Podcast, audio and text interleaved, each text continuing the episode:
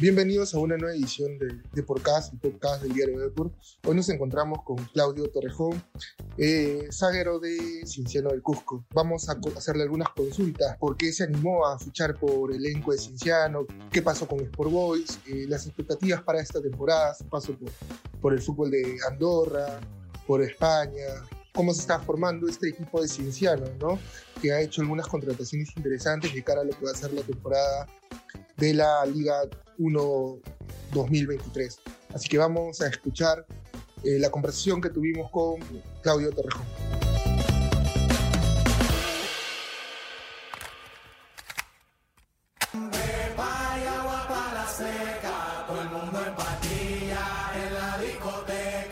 Claudio? ¿Cómo estás? ¿Qué tal? ¿Cómo estás? Buenas noches. Antes de, de iniciar con, con, la entrevista, te cuento que todo invitado de rigor del podcast tiene que llenar una ficha. Por favor, nombre completo. Claudio Fermín Torrejón Primero. Eh, edad. 29. Lugar de nacimiento. Eh, Orlando, Estados Unidos. ¿En qué año acabaste el, el high school? Eh, acá lo terminé en el 2009. Si no hubieses sido futbolista, ¿a qué te hubieras dedicado? Psicólogo. ¿Y, y qué, eso, qué música sueles escuchar? ¿Cuál es tu última canción en tu playlist? La última. Sí. Eh, si no me equivoco, es Pepas, la canción de Farruko.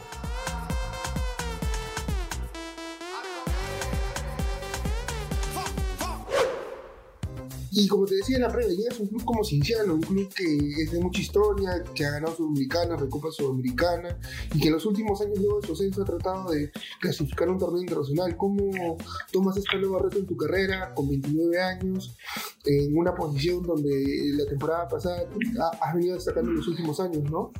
La verdad que muy, ilusionado, ¿no? Llegar a Cinciano por, por, por la historia que tiene, ¿no? Por la tradición que tiene y, y en estos últimos años está buscando eh, cierta clasificación internacional, el objetivo es, es campeón, ¿no? Volver sí. a la élite, que esperemos que 2023 sea un año eh, bastante ganador para, para el ¿no?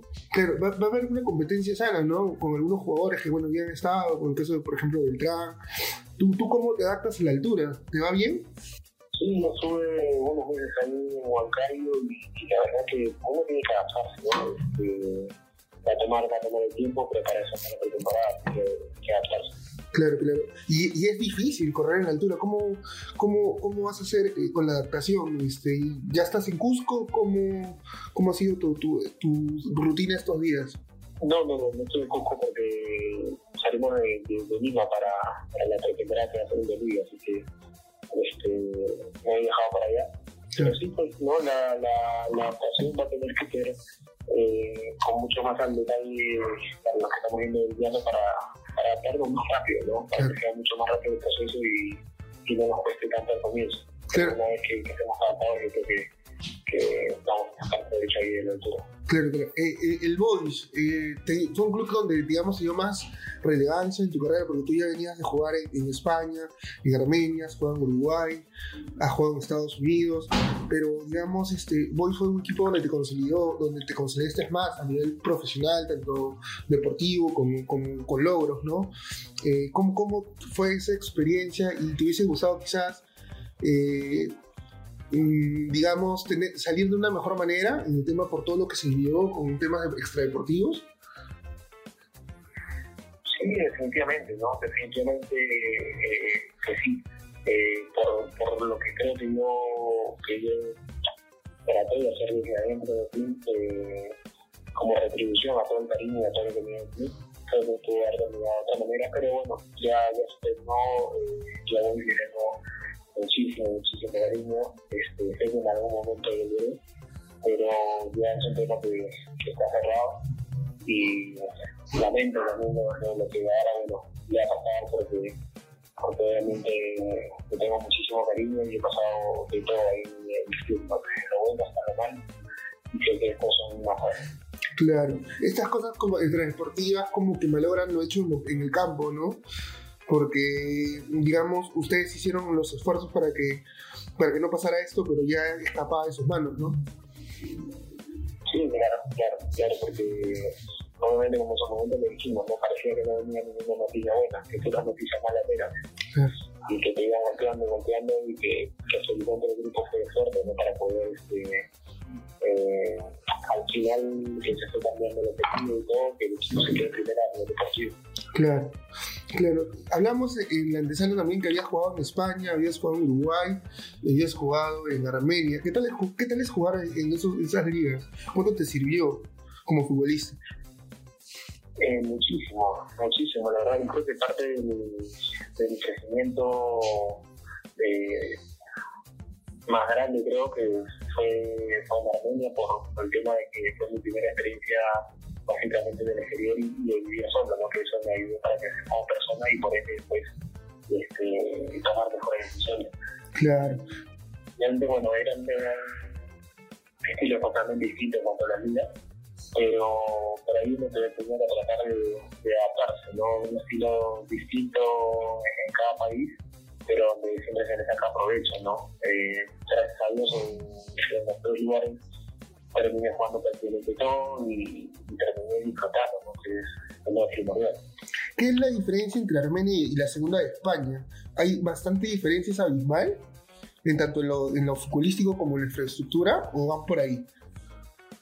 Eh, no, no, no, no, son distintos. La, la, en cuanto a estilos son distintos, ¿no? La, la Armenia es mucho más eh, capaz dinámica y, y, física, ¿no? Eh, sin mucho videojuego, los, los característicos que le gusta a todos, ¿no? La tendencia, posesión larga y todo, que eso sí sucedía en España. Eh, y en cuanto a infraestructura, obviamente España se lo llevaba pero en cuenta porque en cierta la segunda vez donde yo estuve, eran los filiales de de los equipos. Todos los filiales de los, de los grandes, que era el Real Madrid Castilla, el Depor, el Depor B, el todo el Atlético. Y todos tenían unos, bien ensayos impresionantes y los que no habían sido equipos que habían estado anteriormente en primera o en segunda y tenían ensayos de 30 mil, 40 mil personas. Este, entonces, definitivamente, hacía mucho más fluido eh, el juego y la liga iba, a ser un poco más competitiva, ya que se podía practicar un poco mejor el fútbol. ¿no? Claro. ¿Y con algún top te encontraste en España? ¿En alguna filial? ¿Algún conocido, reconocido quizás? Eh, bueno, de los que yo me creo que más, que más, este, más me gustó era Pelosier, un argentino que ya creo que está en, en un equipo de segunda de España, pero era, era un argentino de Real Madrid Castilla.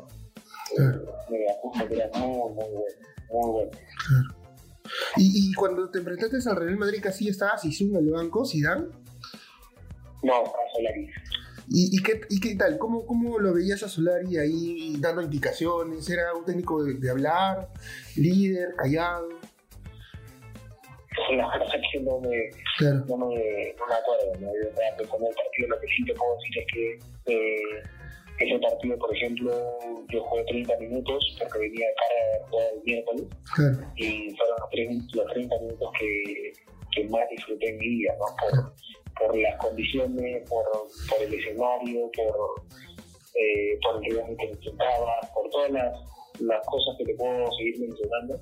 Fueron los 30 minutos que más disfruté en fútbol. No quería que ni siquiera atacar, sino que el equipo siga jugando bien, que siga generando ocasiones, ¿no? Claro. La verdad que una experiencia muy bonita. ¿Y, ¿Y, te acuerdas cómo quedó el partido? Nos ganan 4-2. Pero de hecho que como tú dices, esa adrenalina, estar jugando contra el Real Madrid, así sea una final, es, sumamente importante para un futbolista, y más un sudamericano, ¿no? Por más que hayas nacido en Estados Unidos, eres peruano, y jugar en, un estadio de esa magnitud, me imagino que marca bastante, ¿no? Sí, definitivamente, definitivamente. El campo de juego, desde la intensidad de juego, el estilo, hasta los detallitos, ¿no? Que uno, por ahí no presta atención, ve la, la diferencia por ahí que hay claro. en cuanto a los juegos mundos, eh, y te puedo decir desde, o sea, desde el vestuario, que llegas al vestuario y, y te tienen este, fruto seco para el equipo visitante, leche para el café, claro. servilletas del Real Madrid, distinto, ¿no? Otro mundo, pero son detallitos que al, al, Real Madrid te hacen mucho más grandes. ¿no? Claro, claro.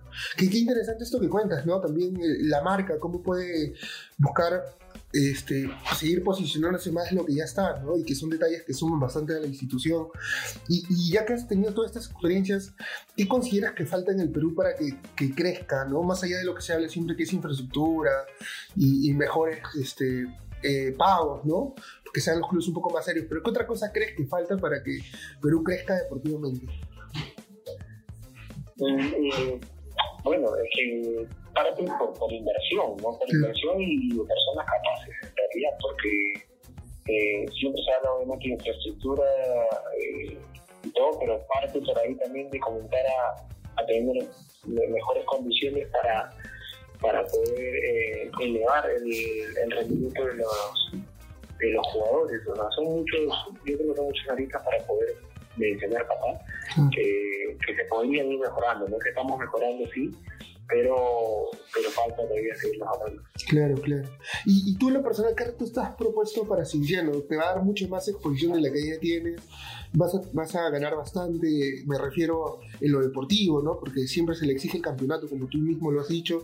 ¿Qué otras cosas, eh, a, a, eh, digamos, te has propuesto para que este 2023, que ya no falta nada para que empiece el torneo, te pueda ir bien en, en lo deportivo y en lo personal?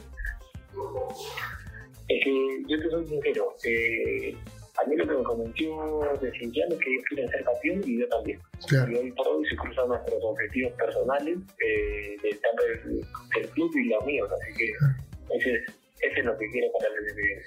Claro. Y, y, y, más ahora que van a haber tres, tres equipos de Cusco, ¿no? Que, que, van a estar Deportiva de Ciudad, Cusco y Cienciano, ¿no? Eso también va a ser, digamos, esos duelos de temer, ¿no? En, en el estadio García Celavea.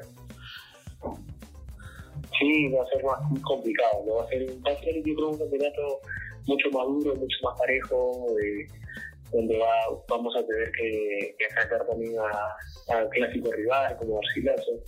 Así que va a estar bastante, bastante bonito. Claro, claro. Y de los jugadores que te has enfrentado, ¿quién ha sido el más difícil de marcar o el que siempre has tenido quizás alguna discrepancia? Porque tú sabes que en el fútbol siempre hay líos verbales, ¿no? Eh, no, del de fútbol peruano lo que a mí me, que me, el que me ha parecido más difícil de marcar por, por, obviamente la zona del campo en la que te enfrentas claro. eh, es lluvia.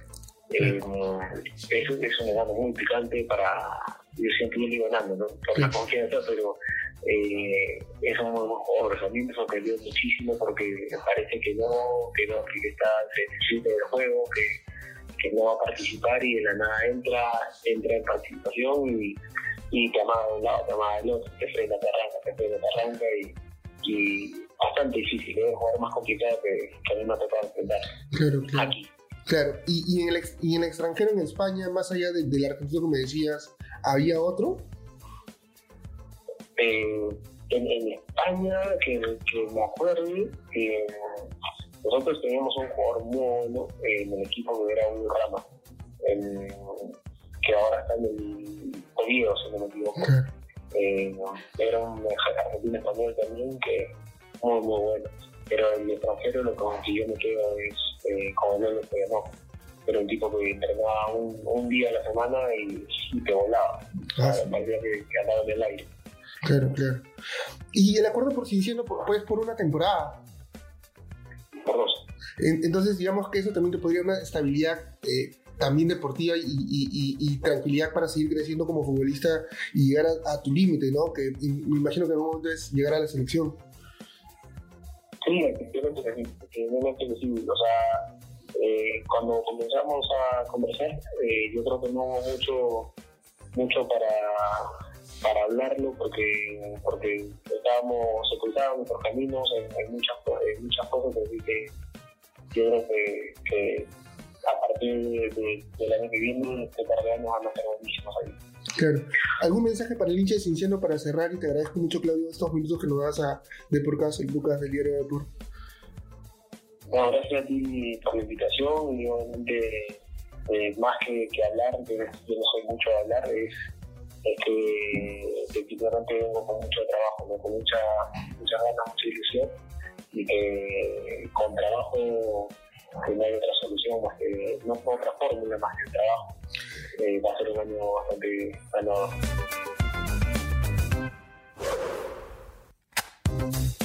De esta manera fueron las palabras del flamante refuerzo de Cinciano del Cusco, Claudio Torrejón, quien aclara que ha fichado por dos años por, por Cinciano. Eh, asimismo, espera hacer una gran temporada que conlleve a que pueda en algún momento llegar a la selección peruana. Así que no se olviden de revisar la web del diario de por eh, los uruguayos firmar ahí y nos vemos en una próxima ocasión. Chau, chau, chau.